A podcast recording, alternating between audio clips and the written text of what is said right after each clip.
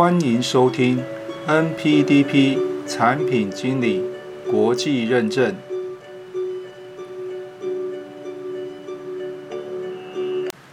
Hello，各位朋友，大家好。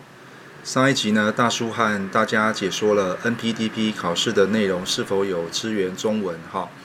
好，那么今天呢，要和大家说明的是，那是不是要参加 NPDP 培训的课程呢，才能参加考试呢？好，那么这个问题呢，大叔从两个方面来跟大家解说哈。那么第一个的话，如果你的身份是台湾的考生，啊，那么如果你要考这个 NPDP 的证照的话，那先恭喜你哈。那 PDMA 呢，并没有硬性的规定，就是说你必须要参加培训课程才能报名认证考试哈。那第二个情况是说，如果你是中国大陆的考生，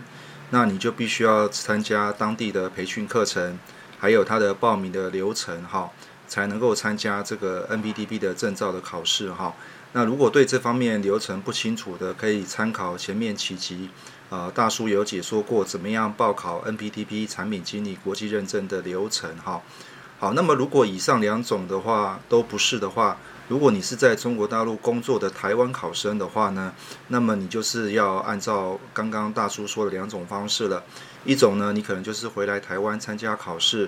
那么另外一种呢，就是你可能就要在当地哈选择这个培训机构，然后呢，呃，参加他的这个报名的流程哈。好，那么总结来说的话呢，大叔还是会建议啦哈，不论你是个人也好，或者是企业也好。都应该要来学习 NPDP 这一套知识体哈，也就是说，大叔会建议大家来上这个培训课哈。那么上这个培训课呢，有两个目的啦哈。第一个的话就是说，你不仅可以把这个东西呢应用在你目前的产品开发工作之外哈，呃，那另外一个呢，就是说，如果你未来想要创业的话，那大叔也认为说，这个知识体呢，其实是一个不可或缺的一个参考书啦哈。那当然，最终就是说，学习呢不是只有会考试啊，而是呢如何要加以应用才是真本领哈。好，那么以上是大叔今天对于呢是不是要参加培训课程才能参加 NPDB 考试的解说哈。那么如果你有其他的问题的话呢，欢迎留言来跟大叔讨论一下。最后不要忘记了订阅我们的频道，按一下小铃铛，你就可以随时收到新的音讯了。好，那么今天的解说呢，就到这个地方喽，谢谢大家。